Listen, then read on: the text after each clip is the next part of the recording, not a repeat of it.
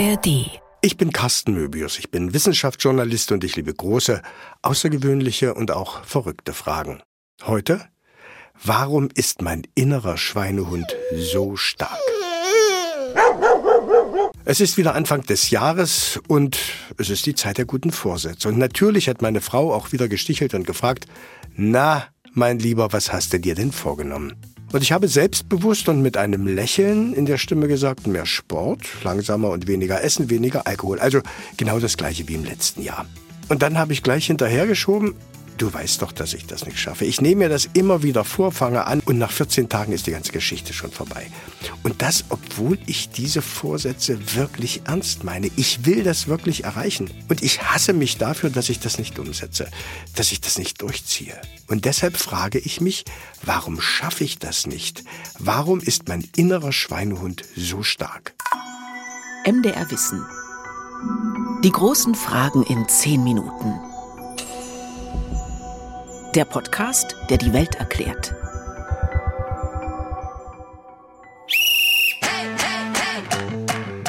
Eigentlich bräuchte ich so eine Art Personal Trainer. Einen, der früh 6.30 Uhr mit der Peitsche vor der Tür steht und mich rausjagt.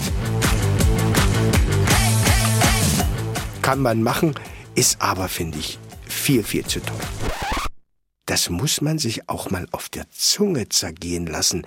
Ich wäre quasi bereit, Geld dafür auszugeben, viel Geld, dass man mich zu etwas zwingt, was ich selbst gern machen würde, aber eben nicht mache. Ist irre, oder? Was ist da nur los mit mir? Die Geschichte ist nicht ganz so einfach zu erklären. Da spielen viele Dinge mit rein. Die eine ist unsere Lebensweise. Durch das, was wir den Tag über machen, sind wir einfach Knülle. Dazu gibt's mehr in der nächsten Folge, in der wir die Frage klären, warum bin ich faul? Aber das klärt nur, warum ich oft nicht hochkomme, die Laufschuhe nicht anziehe, aber nicht, warum ich mein Verhalten nur extrem schwer verändern kann. Und da kommt ein entscheidender Akteur ins Spiel, der unserem inneren Schweinehund Asyl gewährt. Und der Akteur ist unser Gehirn, die faule Sau. Unser Gehirn spart Energie und Ressourcen, wo es nur kann. Dinge, die wir öfter tun, werden zu Routinen. Auto oder Fahrradfahren, Fußball spielen. Wenn wir das nur oft genug machen, dann wird das, was wir zunächst bewusst machen, in tiefere Regionen unseres Gehirns verschoben. In die Abteilung Routine. In die Basalganglien, ein neuronales Netzwerk, das Bewegungsmuster koordiniert. Das, was es dorthin in die Basalganglien geschafft hat, das bleibt erstmal dort, wo es ist, so wie Spurrillen auf einer Fahrbahn. Allerdings braucht es eine Weile, bis es soweit ist, bis die Spurrillen eingefahren sind.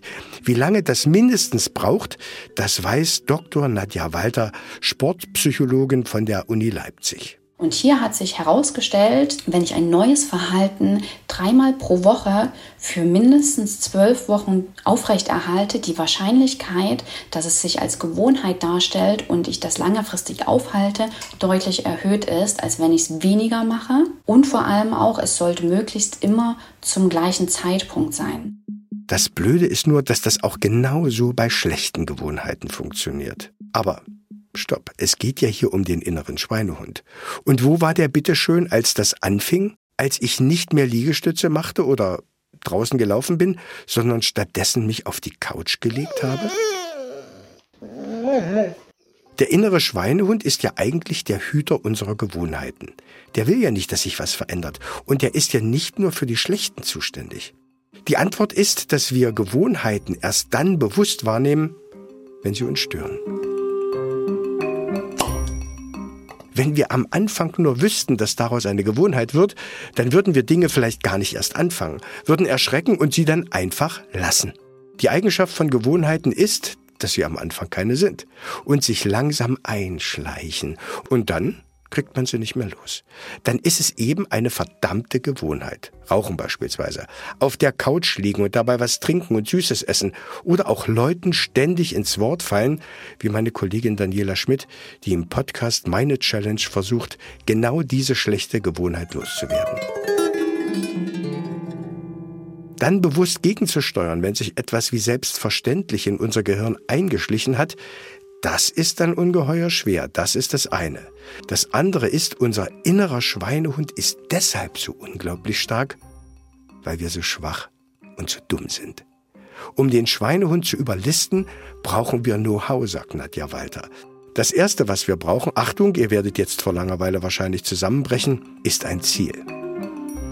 Um das zu verstehen, warum wir weiterhin auf der Couch liegen bleiben und unser Schweinehund quasi sich noch dazu gesellt, muss man verstehen, wie ähm, ja, Verhalten oder Verhaltensänderung eigentlich ja, gestrickt ist. Um überhaupt Verhalten zu ändern, brauche ich erstmal eine Intention, ein, ein, ein Ziel. Ich muss mir erstmal überhaupt etwas vornehmen.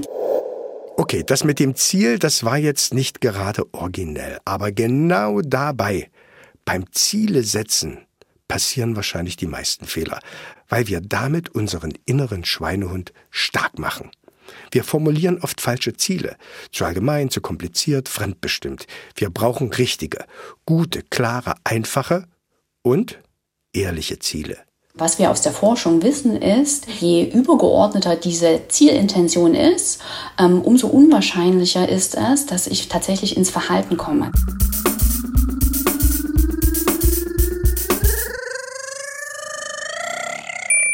Also ist das beispielsweise ein Ziel, was ich mir selber gesucht habe, oder ist das ein Ziel, was beispielsweise mein Partner oder meine Partnerin mir quasi ins Ohr gesetzt hat? Gleichzeitig gehört auch sogenannte ähm, ja, Outcome Expectancies, also die Ergebniserwartung dazu und auch die sogenannte Selbstwirksamkeit. Also wie zuversichtlich bin ich tatsächlich, dass das Verhalten, was ich anstreben möchte, auch praktisch und erfolgreich umgesetzt werden kann und was habe ich für einen Benefit davon.